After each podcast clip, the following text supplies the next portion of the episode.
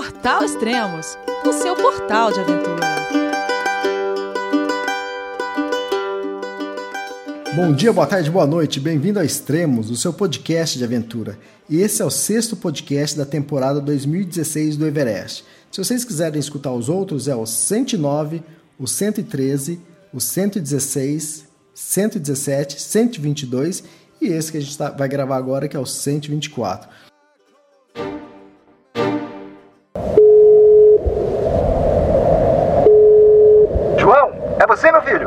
Alô, pai.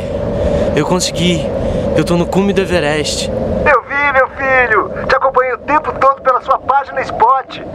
A família de produtos Spot utiliza tecnologia 100% via satélite para manter você sempre conectado em suas aventuras. Fale de qualquer lugar do mundo através do Spot Global Fone e utilize o Spot Gen 3 para estar sempre rastreado e conectado aos serviços de emergência. Desapareça quando quiser, seja encontrado quando precisar. Saiba mais em findmespot.com.br.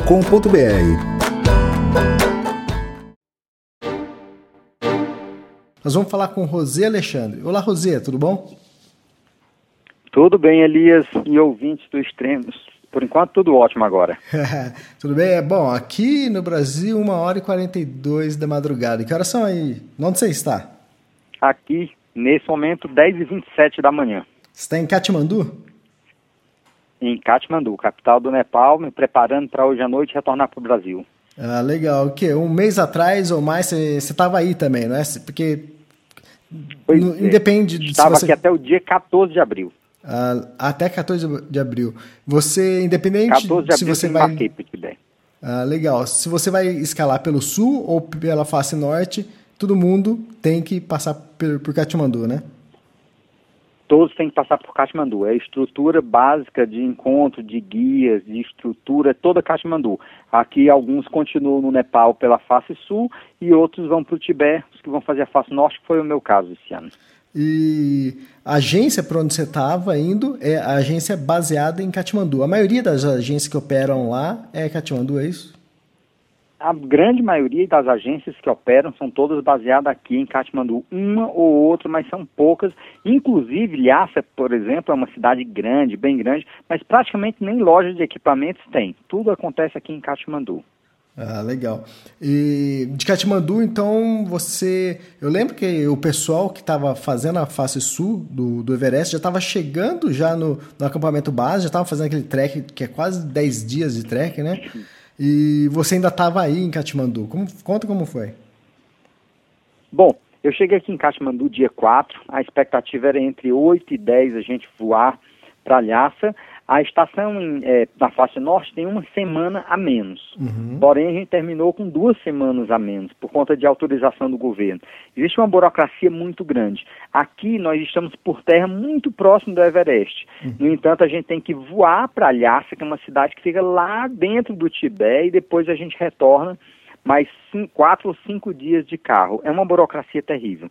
Eu já tinha, inclusive, licença para voar, licença para escalar o Everest, Aí o governo caçou as duas licenças e jogou lá para frente. Era para ser dia, inicialmente dia 10, depois passou para o dia 12. Eu já tinha recebido, inclusive, o ticket, a passagem aérea, a licença do governo para entrar, o visto também. E aí tudo caçado, passou para o dia 14. Isso já começou a tensão nesse momento. Esse foi só o primeiro momento de acelerar o coração, a adrenalina subir. E de Katmandu você voou para Lhasa, de Lhasa de carro você foi para o acampamento base. Você que já de Lhasa, oi. Você que nas duas últimas temporadas você fez pelo, você tentou pela face sul, né? Que você vai pelo vale. Isso. Dessa vez você pegou o altiplano. Fala a diferença que é. Bom, primeiro, Aqui no Nepal tudo é muito tranquilo, governo não mexe com ninguém, polícia não mexe com ninguém, tudo é muito light, as paisagens são lindíssimas.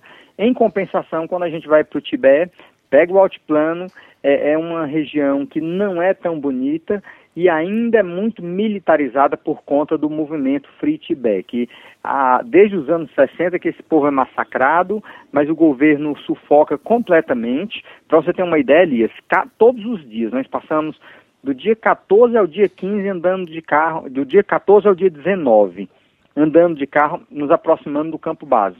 Todos os dias. O dia que eu tive menos barreiras policiais foram cinco barreiras, onde alguém ou, ou o meu guia tem que descer para apresentar a documentação para a polícia, ou a polícia entra com metralhadoras, inclusive dentro da van, e, e vasculha muitas vezes até a tua mochila. É extremamente tenso. Sem contar que a paisagem tem uma diferença bem grande. Aqui, é, quem está na face sul, você tem uma caminhada de oito, nove dias com paisagens encantadoras, realmente muito bonitas.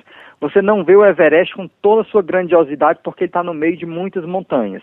Em compensação, você vê dezenas e dezenas de lindíssimas montanhas, as paisagens. Você também já teve a oportunidade de fazer esse passeio para o campo base sabe como é bonito. Uhum. Lá é o contrário, nós não temos paisagens bonitas, você só vê o próprio Everest. Quando você está se aproximando, que chega no Book, você vê o Everest com toda a sua grandiosidade, você vê ele grandão. Mas outras montanhas praticamente você não vê. É, é bem le diferente. Legal. Eu tive também pela face norte, que eu fiz a travessia de Katmandu até Lhasa de, de 4x4. E, mas é como você falou, pela face sul, é, você vai por um vale. Pela face norte, você vai no altiplano, Isso. né? Então. No altiplano. Aí você vê a montanha. Exatamente. Pela face, pela face sul, se você está no acampamento base, você não enxerga o Everest. Você tem que subir no Calapatã para você ver o, o cume. Agora, no, na face pra norte. Na face norte você vê quase desde a base, né? Dá, você está andando de carro olhando para o Everest, aquele gigantão, imenso, uma paisagem. Do Everest, paisagem lindíssima. Em compensação, o ambiente em si é, é, é extremamente pesado, porque é muito militaresco, é, é muito militarizado. Até o campo base, para você ter uma ideia, 5.150 metros, existe uma viatura policial 24 horas por dia. É, eu lembro. É, é, é algo muito estranho. Você mandou foto, apareceu as 4x4 lá, a polícia lá, é bem interessante. E totalmente diferente os ciclos de aclimatação na face norte, Rosé? Ah, completamente. Primeiro a montanha, eu fiquei surpreso pela quantidade de lixo, muito lixo na montanha. É muito mais rocha, você encontra muito mais pedra, todo o período de aproximação, até o ABC, somente pedra. É, é, a própria comida, olha só, enquanto no o campo base aqui na face sul, que está isolado, está a nove dias de caminhada, mas você tem comida fresca, comida boa todos os dias. No campo base da face norte, onde chega veículo todos os dias, chega um carro a 5.150 metros de altitude, a, comida é horrível, é péssima, não tem verdura, nem um dia você come verdura, é, é tudo completamente diferente. Além de que a própria operação da montanha, é, é, eles não têm o know-how que tem o nepalês para explorar a montanha. E, e, muitas mudanças vinham ocorrendo. Nos últimos anos, as cordas fixas eram colocadas por uma espécie de consórcio das maiores expedições. Esse ano, o, o governo concedeu uma espécie de licença a um grupo de, de escaladores chineses então, esse grupo é como se fossem os Icefall Doctors da face sul. Uhum. Então, eles quem equipam toda a via. Em compensação, eles não têm o mesmo know-how, eles não têm o mesmo relacionamento com as expedições e atrasaram, assim, largamente a colocação dessas cordas fixas. É um conjunto que não foi nada favorável. Eles atrasaram e, quando fizeram, ainda fizeram muito mal feito. É. Para você ter uma ideia, no dia de cume, Elias, uhum. é, eu passei por situações, assim, extremamente delicadas. Primeira situação Primeira coisa que muita gente me pergunta, e até porque a mídia explora muito isso, é os corpos no Everest. Uhum. Você encontra, se você anda pisando em cima de corpos, desviando corpos, não é bem assim. A gente sabe que já morreram mais de 270 pessoas no Everest, porém, um pouco mais que a metade foram resgatados esses corpos, os demais estão na montanha, porém estão dentro de uma greta. Raramente você vê um, um cadáver. E uhum. eu tive a oportunidade, eh, não é, não é nem a oportunidade, eu tive o desprivilégio de encontrar três. Três, nossa. Então, assim, na subida eu vi dois, na descida eu vi uma, esses dois e mais um terceiro. Quando eu estou subindo, Elias, que eu vejo esses dois cadáveres, é uma situação muito, mas é muito constrangedora, porque a gente sabe que as pessoas falecem, é, é, é, ou por velhice, ou por um acidente, seja como for, mas você olhar e ver um corpo na montanha é, é muito constrangedor. Eu fiz um esforço imenso para tirar isso da cabeça e seguir a via escalando. Só que num determinado momento, Elias, estava numa área muito exposta e por duas vezes a ancoragem soltou da, da, da soltou da rocha. Uhum. E eu estava numa, área muito exposta. Naquele momento que soltou, eu, eu viajei assim, numa eternidade, eu me senti um terceiro, o terceiro cadáver. Impossível não olhar, não pensar naqueles cadáveres e pensar que você era o próximo que ia estar ali na montanha, porque é terrível. É a gente tem a vantagem de não ter as avalanches que tem uhum. aqui na face sul, não tem realmente, é, onde tem bastante gelo para escalar, mas é um gelo sólido, um gelo completamente diferente, não é como a Falcon Bull, que é aquela aquele monte de gelo ameaçando cair em cima de ti, ameaçando vir uma avalanche para cima de ti. Na face norte isso não acontece. O gelo é bem sólido, não há risco de avalanche. Em compensação, essas ancoragens mal feitas por os tibetanos realmente estão comprometendo, comprometem largamente a segurança. É, para quem não sabe, antigamente a face norte era aqui, era a da vez, né? Todo mundo ia só pela face norte. A Himax ia fazer a face norte, então tinha todo o know-how, porque a, a Himax, que é a uh, Himalaia Experiência, né? Agência do Russell Bryce, que tinha todo o know-how e fazia toda a instalação das cordas. Depois, quando teve as Olimpíadas, que eles fecharam o, o Tibete, a China, né? Fechou a, a face norte. Fechou a montanha toda. Isso, aí todo mundo, todas as agências vieram para a face sul, aí eles perderam o know-how de, de fazer essa, toda a instalação, toda a preparação da montanha, né? E tem uma informação curiosa, Elias, que, quando, como você bem lembrou, a Himax do Russell Bryce, o Coroa tem baixo, não é um, o Coroa não é nada simpático. Eu conheço ele já de longos anos, não é nada simpático, mas ele é muito experiente. Ele uhum. tem uma uhum. experiência muito boa, mas ele brigou com todo mundo lá pela China, expulsaram ele de lá, hoje ele só opera a face sul. Mas enfim, desde esse momento que passou a ser um consórcio de, de, de, de de operadoras, as maiores, quem passaram a montar. Mas tem um fato curioso, que se não me falha a memória, foi 2008, foi os Jogos isso, Olímpicos, isso. quando a tocha olímpica foi para o cume do Everest. Exatamente. Nesse ano, o governo chinês é, é, cancelou todas as licenças, todos os permits, nenhum estrangeiro pôde ir para o cume do Everest pela face norte. Somente os chineses para levar, garantir que essa tocha chegaria ao cume. É, isso não, nós não temos informações oficiais, porque a China controla toda a mídia, controla todas as informações. Mas vários chineses garantem, juram de pé junto, que nesse ano houve a maior tragédia da história do Everest foi totalmente maquiada. Porque eles queriam, com hora marcada, chegar ao cume do Everest, Isso. independente do, das condições climáticas. Há quem diga, entre os próprios chineses, que morreram mais entre 20 e 30 pessoas no Everest, porque levaram tinha atores, tinha jogadores, tinham, enfim, atletas de vários segmentos diferentes, eles forçaram a barra para chegar no cume do Everest, e aí diz que entre o campo 3 e, e os primeiros escalões, que houve morte empilhando pessoas mortas que foram entre 20 e 30 mortos. Eu fiquei do, suspeitando uhum. se isso era verdade, se não era especulação, mas eu vi várias fontes confirmar que realmente foi uma tragédia sem precedentes e o governo mandou remover cadáveres, esconder, maquiar toda a situação para que isso não aparecesse. Afinal de contas, era ano de Jogos Olímpicos, a França tinha que, aliás, a China tinha que aparecer bonitinho para o mundo, então não se fala nisso. Claro é. que nenhum país quer, quer falar de tragédia, de morte, mas realmente aconteceu uma grande tragédia. É, você falou, só relembrando, esse problema na China de informação, de, de, de, de proibir as coisas. É, você falou que quando você estava vindo de Lhasa para para Tingri, para acampamento base, você foi parado várias vezes e revistavam sua mochila. A minha mochila, não sei se aconteceu isso com você, eles revistavam e procuravam o que, que tinha de livro e folheavam os livros para ver se não era alguma coisa para a gente dar para os tibetanos. Agora, sim, sim. Não pode, você não pode andar com nenhum livro que, por exemplo, eu não posso comprar livros em tibetano. Livros hum. no idioma deles eu não posso comprar.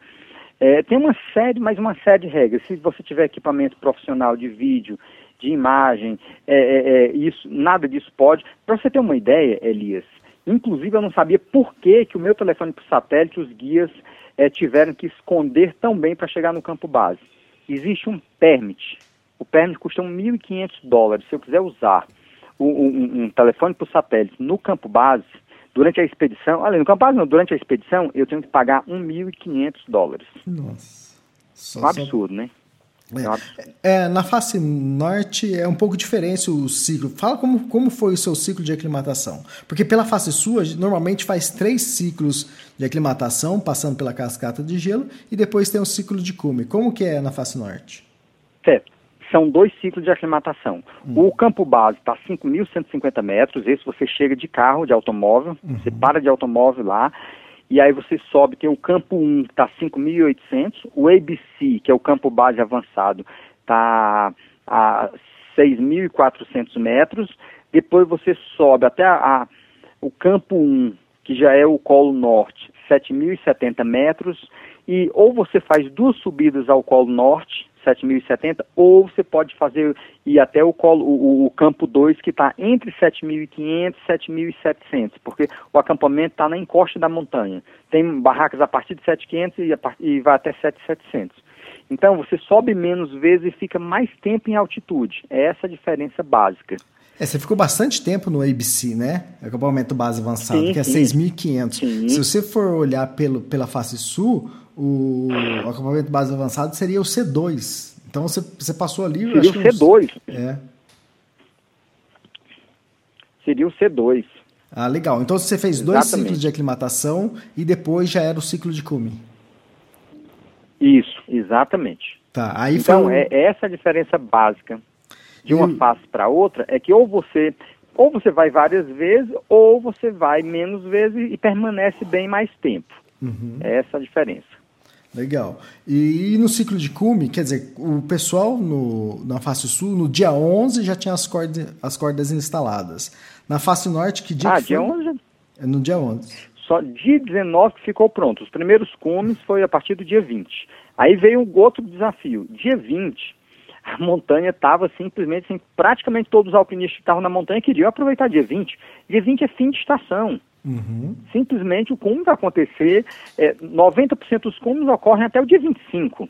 Raramente alguém faz cume após o dia 25. Então, muita gente ali. Inclusive, eu fui o primeiro a levantar o braço e defender. Eu digo, gente, esquece dia 20, porque dia 20 vai ter muita gente. Na madrugada, você olhava para para o cume da montanha, para a parte final, você olhava aquela fila, mas uma fila assim interminável de lanternas na madrugada, uhum. de gente indo para o cume. Isso é um grande problema, porque é, quando você está chegando no cume pela face norte, Elias, no finalzinho, depois que você pega a pirâmide, você faz um contorno, um trecho, talvez uma meia hora, onde você anda numa exposição máxima. Você está de crampon, pisando na rocha, onde você pisa um pé na frente do outro e um abismo de centenas de metros, 500, 800 metros à tua direita. E muitas vezes, e o que que acontece? Os primeiros que chegam no cume, quando estão voltando, estão encontrando as outras pessoas. Então, nessa área minúscula, tem que cruzar um com o outro. E é um momento assim de risco extremo. Isso Ale... é um momento de risco extremo. Então, é muito tenso. Por sorte, no dia que realmente nós optamos em dia 21, então já estava bem mais tranquilo, tinha um grupo menor, ainda tinha, lógico que o risco continua existindo, só que é um grupo menor, o risco logicamente é menor. Ah, o, e a face norte ela é mais exposta, como que ela é mais aberta, ela é mais exposta ao vento, ao frio. E você sentiu Na verdade, é a casa do vento. Não é mais exposta, ali, é a casa do vento. É a matriz de vento, assim, onde o vento faz a curva, onde ele nasce, onde ele ganha velocidade, onde ele te congela. É, é, é, é, horrível. Eu até brincava que eu dizia que mesmo no acampamento, tanto no campo base, no ABC, mas parecia alguém com uma pan... à noite, o vento é tão forte na barraca que parece alguém com uma, uma colher e uma panela de alumínio batendo no teu ouvido. Tá, tá, tá, tá, tá, tá, tá, tá, tá, tá. Isso é o vento balançando a tua barraca. Então, isso é terrível. Não é fácil você nem sequer dormir na face norte. E aí eu falando assim, puxa vida, que vento forte hoje. Aí alguém olhou para mim e disse, não, não é hoje. É sempre. é sempre. É sempre. Não é à toa que é bem mais frio sempre soube que era mais frio, que tinha rajadas de vento bem mais fortes. Então tem esse desconforto. O sol, inclusive, nasce por outro lado. É, tem um conjunto aí que é um desafio grande. Ah, Mas é bem frio, Elias. Muito mais do que a face sul. Ah, e o ataque ao cume? Você saiu de que horas e quantas horas levou para chegar ao cume? O ataque ao cume. Nós saímos meia-noite, horário do Tibete. De que meia qual acampamento? A gente partiu para o cume. O, a a gente dorme no último dia, a gente dorme no campo 2, que estava a 7.600. Uhum. Aí 10 horas da manhã, depois a gente toma café já mais tarde, um pouco, o sol também sai mais tarde. 10 horas da manhã a gente saiu para o campo 3. Campo 3 já está a 8.250, quase 8.300 metros. A gente chega lá por volta de 3 da tarde e aí você vai comer e descansar até essa meia-noite. 11, 11 horas da noite, meia-noite, você levanta para ir para o cume. Então você não dorme lá, você só tem esse descanso entre final da tarde e noite. E aí, meia-noite, nós partimos de 8.250 metros para o cume. E às 8h15 da manhã, horário local aqui, eu estava chegando no cume. Então, assim, foi um, inclusive um tempo recorde, eu me surpreendi até comigo. O meu guia, na metade do percurso, ele me segurou um pouquinho, ele disse, Rosier, mais devagar, porque senão você não vai ter uma boa paisagem no cume. Uhum. Vamos chegar no cume sem, sem sol. Quando eu estava chegando no cume, eu estava acho que a 20 minutos do cume, o sol saindo, e eu tive a paisagem, de só uma pena por um lado que eu não tive coragem de fazer nenhuma imagem de vídeo, mas a lua se escondendo de um lado, que a gente escalou toda noite com uma lua cheia, lindíssima, lindíssima, então a lua estava se pondo e o sol nascendo, uma paisagem assim sem igual. Ah, você chegou a, sem igual, realmente. a 8h15 no horário do Tibete, né? 8 8h15 no horário do Tibete, que para o Nepal, se não me falha a memória, são 2 horas e 45 minutos antes. Isso é antes de 6 horas da manhã. É, é bem cedo. Um pouquinho bem... depois que, que você. Quanto, quanto tempo você ficou no cume? Eu devo ter ficado no cume, Elias, é, 15, 10 minutos é, não tinha muito vento, peguei um clima excelente. Todo o percurso, o clima não podia ser melhor, não posso reclamar disso. Em compensação, na hora que eu cheguei no cume, que eu tirei os mitones, a luva externa, aquela luva mais grossa, que só com a mais fina, instantaneamente minha mão congelou. Eu devo ter feito três fotos imediatamente eu gritei para o meu guia, vamos descer para fazer fotos mais embaixo, e aí as fotos que a gente fez com mais calma, com a bandeira do Ceará, do Brasil, dos parceiros, a gente já fez 20 metros abaixo do cume, porque lá tinha muito vento. Além de congelar, a, a bandeirinha parecia um fio, não conseguia estender uma bandeira para fazer uma foto. Então, no cume, cume, cume, deve ter ficado 10 minutos. E aí a gente desceu uns 20 metros abaixo, aí ficou mais uns 20 minutinhos, sentou, fez essas fotos, tomou água, curtiu um pouquinho, mas também mais uns 10, 15 minutos. E para baixo, porque chegar no cume você sabe que não é missão cumprida. missão cumprida é quando você chega no campo base. É, legal. A descida é muito tensa ainda. É, uma hora depois que você chegou no cume, chegou também o, o Cristiano Miller, né? Quase vocês se encontraram lá quase que a gente tinha uma oportunidade de se encontrar. Um encontro de brazucas, um vindo de uma face e outro de outra. É, legal. É verdade. E, e qual a sensação de, de concluir duas coisas, né? Você é o 15º brasileiro a, a escalar o Everest e é o sexto brasileiro a completar os sete cumes. Qual a sensação? Deu, deu para pensar Bom, nisso lá na hora? Não, na hora não. É, para ser bem sincero, na hora a sensação é mais de terror, medo. Eu preciso descer daqui com segurança, porque aqui não é garantia nenhuma de que eu fiz concluir é, sete nem lembro, na verdade, para ser sincero, chegando no cume, eu não estava lembrando se eu era o 15 se era vigésimo, primeiro, o último, enfim, isso nem interessava, e nem lembrava mesmo. É, por exemplo, meu filho me perguntando depois, pai, como é que tu te sente é, colocando os pés num local onde naquele momento não existe nenhum ser humano com os pés no chão mais alto do que tu. Digo, cara, agora que tu tá falando isso é que eu lembro que por algum momento isso me ocorreu, mas lá em cima não vem isso. Lá em cima não vem isso. Eu preciso descer, eu preciso descer com segurança. Então, só depois que eu cheguei a 8,300, que parei ainda por uma hora nesse acampamento para tomar um chá quente, uma, uma sopinha quente também, ainda para descer para o campo 2, e que eu liguei para minha esposa, nem sequer, para você ter uma ideia, Elias, eu estava com, com um telefone para satélite, disse, puxa, eu vou fazer uma ligação para minha esposa, não sei se consigo ligar para algum amigo ou, parceiro ainda do cume, não tenho oportunidade, não tive realmente, porque o vento era tão frio, congelante, que eu não tive como ligar lá de cima, eu disse, não, tenho que garantir minha segurança, tenho que descer. Só no campo 3 é que eu liguei para a Danube, falei com ela, quando eu estava falando com ela, foi que caiu um pouco a ficha, que veio um pouco de emoção para saber, cara, tu escalou o Everest, tu botou os uhum. pés no cume da maior montanha da Terra. E aí ainda saiu um palavrão pelo meio, dois assim de vibração. Foi nesse momento que a ficha começou a cair um pouquinho. Mas ainda vem um detalhe, tu tá no campo 2, Elisa, era dia 21, fazia dois dias que tinha feito o aniversário de morte, 10 anos do Vitor Negrete, que estava o corpo dele a poucos metros da minha barraca, logo do lado. Então não dá para você brincar ainda ali. Você sabe que está na zona da morte. 8,300, se tu tiver um problema com oxigênio, tu morre muito rápido. Então, ali é muito tenso, é, é uma passagem. Só, de fato, quando você chega no campo base é que começa a, a, a, comemoração, pensar em ocorrer, quando alguém te dá um abraço, cara, tu chegou no cume, voltou com segurança, e caramba. Mas enquanto você não desce, até o campo base, tá, tem sempre um, um sobressalto, a montanha está sempre te ameaçando. É, interessante. E foram o que 10 anos para a conclusão do projeto Sete Cumes? Elias, do Aconcagua eu fiz, na verdade o Everest veio exatamente 10 anos depois da primeira, do primeiro cume. Praticamente foi em janeiro de 2006 o Aconcagua. Mas eu comecei a escalar gelo em dezembro de 2004 e fiz a primeira tentativa de Aconcagua em janeiro de 2005. Então, 11 anos da primeira tentativa e do primeiro cume efetivo que foi o Aconcagua foram 10 anos. Fantástico, parabéns, parabéns. E... Obrigado, Elias, obrigado. E quando você. Ah, outra pergunta. Teve algum congelamento? Tem alguma sequela do cume, do ataque ao cume? Não, não. Eu estou nesse momento olhando para o meu pé aqui, meu pé direito, meu pé esquerdo, o dedão, a unha está preta, mas eu acredito que nem vai cair.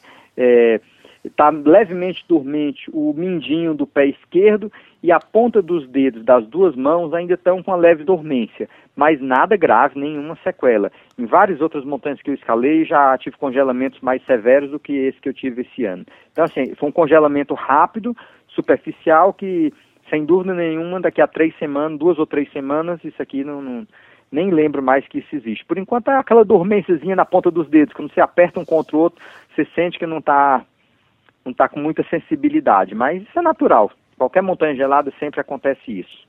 Nada grave, nenhuma sequela, nenhum machucado, absolutamente nada. Ah, Foi muito bom. Muito e inteiro.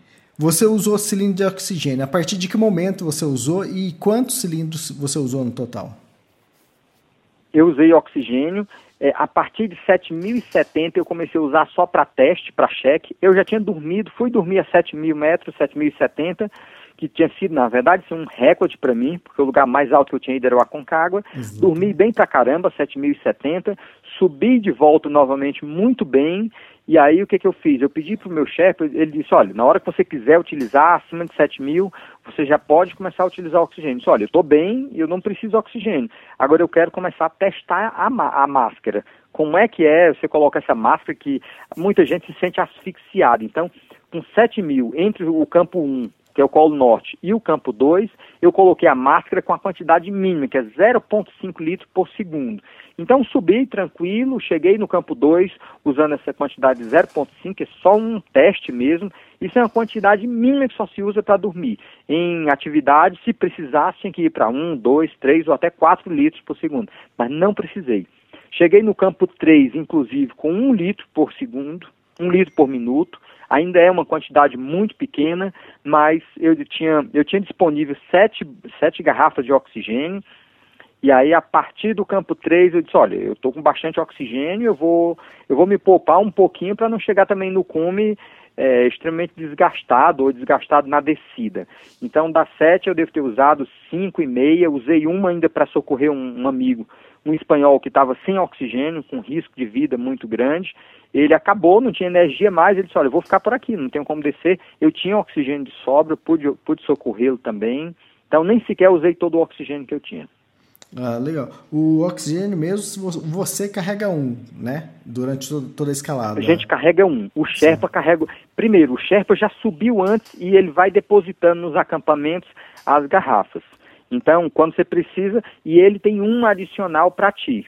Ah, quando a minha acaba, por exemplo, no dia de cume, eu usei uma do campo 3 para o cume, é, quando estava chegando no cume, ela estava acabando, e eu coloquei uma outra que cheguei no cume, retornei e ainda desci até o campo 2 com a mesma garrafa, porque na descida eu diminuí um pouco a quantidade, não, há necess... não tinha necessidade. Eu estava me sentindo confortável, bem, estava forte. Eu digo, não vou extrapolar, usar oxigênio de graça, que na frente, se tiver uma emergência, se eu precisar ficar, dormir uma noite adicional, eu vou ter mais oxigênio. Interessante. E depois do campo base, depois que terminou toda a expedição, você teve que voltar ainda para Lhasa para pegar voo para Katmandu? Aí tem, imagina só, Elisa, eu estou no Everest, de carro, eu teria um dia de carro e chegava em Katmandu. Exatamente. Mas a fronteira com o Tibete, continuamente, ou ela é fechada, só quando abre é só durante o dia, e aí tem uma burocracia excessiva, mas excessiva com estrangeiros. Ao invés de pegarmos um dia de carro, a gente pegou dois dias de carro para chegar em Lhasa e mais um dia de mais um voo para Katmandu. É realmente. E aí pior, eu ainda esperei aqui em Katmandu três dias, só ontem à tardinha, no final da tarde, que os meus equipamentos chegaram, porque eles vêm por terra. Primeiro, atrasou na fronteira. Eles prenderam todos os chefes por dois dias, não deixaram ninguém passar a fronteira. Quando eles abriram a fronteira, estava chovendo muito, uma estrada de terra com, com bastante escorregadia, com abismo, então os carros esperaram mais um dia diminuir a chuva para passar. É uma etern... Tudo aqui é uma eternidade, tudo aqui é complicado. Verdade. É um superlativo do Everest, tudo é grande. E outra, uns dias antes você estava no cume do Everest, depois você passou de avião bem perto dele? Passei do ladinho ali. Nossa, o que eu fiz de foto desse Everest passando do lado foi legal, cara. Ver o Everest por esse outro ângulo, quando a gente estava passando, foi bem legal. É interessante. Eu também tenho umas fotos muito bonitas dessa, desse lado, passando de avião, porque ele passa mais próximo. Porque quando você chega da, da Europa ou de Doha para Katmandu, o Everest está muito longe. É, agora, você fica mais longe. Isso, agora tá quando você está voltando de Lhasa, ele passa bem próximo. E, e quer dizer, você E viu o Everest é, todas as você- faces, né? Vi todas as faces, contornando mesmo. E uma coisa é, você olhar um Everest, quando você está embaixo, você olha, alguém diz, olha, ali é o primeiro escalão, segundo, ali, aconte- ali é o campo 1, um, campo 2, 3, enfim, explica pra ti é uma coisa. Depois que você foi lá, que você botou os pés, eu até brinco, eu- quando eu digo pra alguém, eu digo, olha, um abraço do tamanho do Everest, eu até brinco, coloco o sobrenome, digo, e olha que eu conheço ele, viu, de perto. olha que eu sei o tamanho dele. Uma coisa é você fala, olhar para o Everest de baixo e alguém te explicar. Outra é quando você já conheceu, que você está passando em cima e você olha assim, cara, eu tive ali, e você olha, você reconhece. Te é familiar, é muito diferente. Exatamente. É completamente diferente. Quando você olha ali, caramba, quando eu estava nesse lugar, quando eu estava nesse outro, puxa vida. A própria paisagem, quando você chega no campo base, que o campo base, a 5.150, te dá uma belíssima paisagem do Everest. Lindíssima. Do Hongbook, ali você conhece, tem uma paisagem muito bonita. A paisagem que você tem quando você chega é uma. Depois que você foi para o cume, quando você volta, você vê outra montanha, porque você já conhece detalhes dele. Detalhe, uma pedra, uma rocha, onde é mais difícil, onde é mais tranquilo. É, é impressionante isso. É, muito bom. E é, diferente do pessoal que fez pela, pela face sul, esse ano tinha seis brasileiros tentando Everest nas duas faces. Você estava sozinho lá na face norte. E aí, voltou para Katmandu e encontrou os brasileiros? Pois é, rapaz, ontem você não imagina que feliz coincidência quando eu achei que eu era o único brazuca aqui em Katmandu, que estava todo mundo em casa já curtindo, tomando uma cerveja, comendo um churrasco no Brasil. Aí tô eu num restaurante e aí quando eu olho um, duas moças batendo um papo e aí eu percebi que era português. Cara, eu tava dois meses ali, se eu não escutava uma palavra em português. Dois meses. Cara, tu fica com saudade de português, querendo ver alguém, algum brasileiro falar alguma coisa. Quando eu vi que eu olhei assim, eu vi aquela moça, eu disse, será que essa moça é a Thaís? Parecia, eu não conhecia a Thaís Pegoraro pessoalmente. Uhum. Quando eu olhei, eu disse, você é brasileira, né? Ela, sou. Eu disse, você é a Thaís? Ela disse, sou. E você é o Rosier? Eu digo, não, não acredito não, cara. Encontrei a Thaís e a mãe dela, que enquanto a Thaís estava escalando o Everest, a mãe ficou fazendo um retiro num monastério aqui na região, cara. Exatamente. Ficou esperando ela. E estavam as duas lá, batendo papo. Eu digo, mas olha que felicidade.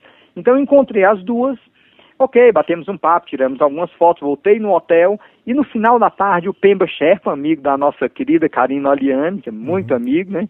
Ele, ele me chama e pergunta, Rosier, você está com tempo? Vamos bater um papo, vamos tomar um café, né? Aí marcamos de tomar um café. Quando eu chego no café que eu estou batendo papo com ele, chega novamente a Thaís Pegoraro, e aí lá vem também nosso amigo Carlos Santalena. Olha só que encontro de brazucas. Encontramos dos quatro brazucas que fomos para o cume, três estavam ali reunidos, assim, acidentalmente, um feliz encontro. E aí ainda o Pemba, que também agora é um novo colunista do Exatamente. se encontra lá, como você citou, né? Quando juntou ali 11 cumes do Everest num 11? abraço de quatro pessoas. É Brincadeira. um feliz encontro. É muito Brincadeira, né, cara? Katmandu é muito pequeno, né? A gente termina encontrando todo mundo, tem esse lado bem legal. E a satisfação, Bem né? Tipo divertido. assim, É, quer queira, quer não, o Everest acaba criando quase que uma irmandade da corda, um clube, né? Elias, Elias, é muito mais do que isso. Para você ter uma ideia, quando alguém para e pensa assim, Rosier, você foi o 15 brasileiro, se você chegasse dois dias antes, ia ser 14, cara, eu não estava querendo ser 14, nem 15, nem 20, nem primeiro. Eu queria concluir o meu sonho de escalar o Everest e eu, eu fiz. E fiz no ano, ainda assim, depois de dois anos de tragédia, dois anos difícil pra caramba, eu fiz no ano, primeiro, a face que eu escalei, nenhuma morte Uhum. Nenhuma morte no, no, na face norte. Isso é legal. E outra coisa, eu fiz num ano de recorde, cara. Recorde. Recorde. Foram quatro brasileiros no cume. Nunca na história, nunca antes na história desse país, e dessa montanha, nós tivemos quatro brasileiros no cume. Então, Verdade. Thaís, eu, Carlos e, e, e o, o Cristiano. Pena que o Cristiano não estava ontem aqui para juntar nesse abraço, cara. Que legal, que coisa é. boa, a gente fazendo história. Lamento, assim, por, por os dois, por a Fátima Williams, que não pôde concluir o sete cumes dela, Cid não estava bem. Também. Por o Cid, cara, que também não teve, não tá bem do pé, já era, acho que se não me falha a memória, a quarta vez que tentava. Que pena. Mas próximo ano tá aí, volta. Eu sei muito bem o que é você ter que repetir Everest não é uma coisa tão agradável. Em compensação, essa vitória se torna muito mais gostosa, muito melhor temperada. Uhum. Quando você suou tanto para conquistar, cara. Então, assim, é muito legal saber que a gente está estimulando outros brazucas, que muitos brasileiros não estavam acreditando, e principalmente o pessoal ali da banda do norte e nordeste, que é, tá, é uma área mais quente, as pessoas escalam menos gelo, ou praticamente não escalam gelo, agora estão descobrindo que é possível. Se tem um sonho de escalar montanha gelada, então vai lá, cara, tira esse sonho da gaveta, tira a poeira desse sonho aí, bota na mochila e vai para a montanha, escalar. Então, assim, cada dia tem mais brasileiro indo para as montanhas, isso é legal. Ô, Rosê, deixa, é deixa eu tirar uma dúvida aqui. Inclusive, você que tinha ventilado Manda. essa informação, eu não, como você não tinha dado ela completa, nem você tinha certeza, eu, eu não divulguei, e depois começou a aparecer mais informações. Você tinha comentado que tinha tinha ouvido falar alguma coisa de uma morte na face norte. Acho que não sei se foi no acampamento base, acampamento base avançado. No, na face norte existiu uma morte, não foi Everest. Só que as pessoas associam ao Everest que é mais nobre.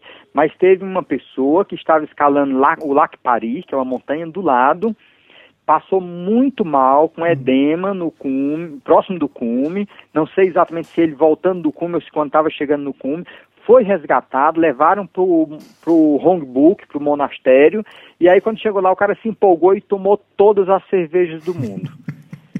E aí, meu amigo, depois de todas as cervejas do mundo, o cara, puf, morreu. De caramba, meu, o cara não morre na montanha, vai morrer de cerveja.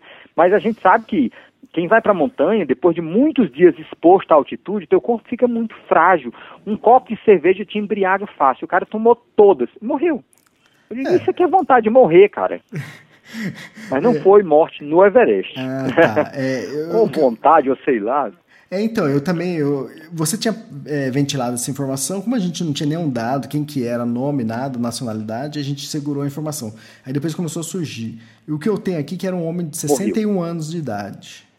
É, exatamente, é uma pessoa de 61 anos, não se te devendo a nacionalidade, eu não Isso, recordo, mas é, é, fato que o motorista, inclusive, quando nós havíamos descido para 4.300 metros para descansar, é, é, no dia que a gente subiu, eram dois carros subindo com a gente, um dos carros teve que ir a Tingri para pegar uma autorização para transportar o corpo dele. Uhum. Então, isso é fato que o nosso, inclusive o nosso Surda tinha dado a informação desse corpo lá, enfim, não é fofoca não, aconteceu de fato.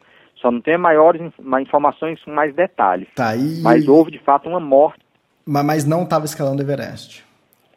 Não era o Everest. Então, assim, não vamos colocar a culpa no Everest. Essa aí o Everest se exime da responsabilidade. Foi o Lac Paris. É, tem na Na verdade, não foi o Lac Paris, foi a cerveja. Foi a cerveja. A última montanha que ele tinha escalado era o Lac Paris, mas ele se salvou, salvaram ele e depois ele quis morrer de cerveja. É. E essa foi a primeira morte na temporada nessa região do Everest. A segunda foi de um, de um Sherpa, mas que também. Eu tô, a gente está contando aqui outras agências, outros. Foi no é, É, foi, foi no Lotus. Ele estava instalando a, a, corda do, do né? Então isso. É, o certo seria nem contar também essa morte como Everest, porque ele estava no Lotus. Se você faz claro. no Lotus, é, é Lotus, né? Everest, né? Então. É. é mas, Interessante. E agora, José, volta quando para o Brasil? Bom, nesse momento, aqui em Katmandu são 11 horas e 6 minutos. Estou é, olhando aqui para os meus três bags aqui praticamente prontinhos, arrumados. Eu embarco hoje às, 19, às 20 horas para o Brasil. É, hoje é 31. Chego amanhã em São Paulo, no finalzinho da tarde. Ainda durmo no hotel do lado do, do, do, do, do aeroporto e embarco no dia 2, às 6 e pouco da manhã. E 9h58 estou desembarcando em Fortaleza. Para ganhar um abraço dos amigos, para comer um churrasco, enfim, reencontrar minha esposa. E, e, enfim, as praias quentinhas de Fortaleza, estou com saudade de calor. Eu adoro frio, mas agora eu tô com um pouquinho de saudade de calor, cara. Depois de dois meses também, né? Mas tá pertinho. Pô, dois meses, Elias. Eu saí do Brasil no dia 2 de abril. Vou chegar no dia 2 de junho, quando estará com 61 dias longe da minha casa. Isso eu tava até brincando de. É mudança. 61 dias não é viagem, é mudança. Eu, eu me mudei por um tempo, eu fui chinês, morador da China. É mudança, cara. Muito bom. É mudança. Saudade. E e o que vem pela, eh, pela frente? Planos futuros? Vem livro? O que, que vem? Elias, vem o segundo livro, com certeza, que é, eu fui testemunha ocular, fui engolido lá para as duas grandes tragédias na face sul e me cobraram muito esse livro, mas eu não queria levar, é, lançar um livro falando de tragédia, falando de desgraça. Eu queria falar do cume, cume. É, é, eu queria vender para a ideia para as pessoas de planejamento. Se você planejar e tiver disciplina para não desistir, você consegue conquistar coisas grandes. E aí eu que, queria mostrar a foto no cume, como realmente esse ano, agora sim, concluído. Então sai o segundo livro, que o primeiro é o Sentinela de Pedra, que fala do Aconcagua, e agora, e agora vem um segundo livro falando do Everest, falando dessa grande conquista que foi essas três expedições para o Everest. Não sei se eu consigo fazer isso em mais três ou quatro meses, mas eh, vou me dedicar a concluir esse livro o mais breve possível. É, Essa é a próxima grande missão. O próximo livro, então, é Everest. É. Possivelmente, possivelmente saia depois um falando um pouquinho dos sete cumes. É. Como é que foi? Porque tiveram algumas montanhas que foi muito curiosa, quando eu fui sequestrado na Papua Nova Guiné, quando é, é, a gente teve uma metralhadora apontada para a gente sair dentro de um helicóptero na Rússia, inclusive a Karina, minha amiga, estava lá com a gente também. Enfim, é, possivelmente saia um livro Sete Cumes, mas aí é, uma, é um terceiro, mais ainda, não, ainda é, é, um projeto mais distante, mais ah. para frente. Mas esse de Everest, eu preciso compartilhar com as pessoas o que, que eu passei, qual foi o preço que eu paguei, que não foi pouco, mas valeu a pena. Não estou arrependido, não foi caro. A conquista o resultado é infinitamente maior, o produto é maior do que o que eu paguei. Ah, muito bom. É... Então, esse ano, não quero até o final do ano concluir isso. Ah, legal. A gente vai ficar no aguardo, então. Com certeza a gente vai divulgar aqui o lançamento do seu livro. E claro. pa parabéns pelo clube e bom retorno para o Brasil. Obrigado, Elias. Obrigado. E um grande abraço a todos os ouvintes do Extremos que continuem nos, acompanhar, nos acompanhando e os próximos brazucas aí no mundo da aventura. Ah, obrigado. Ô, Rosê,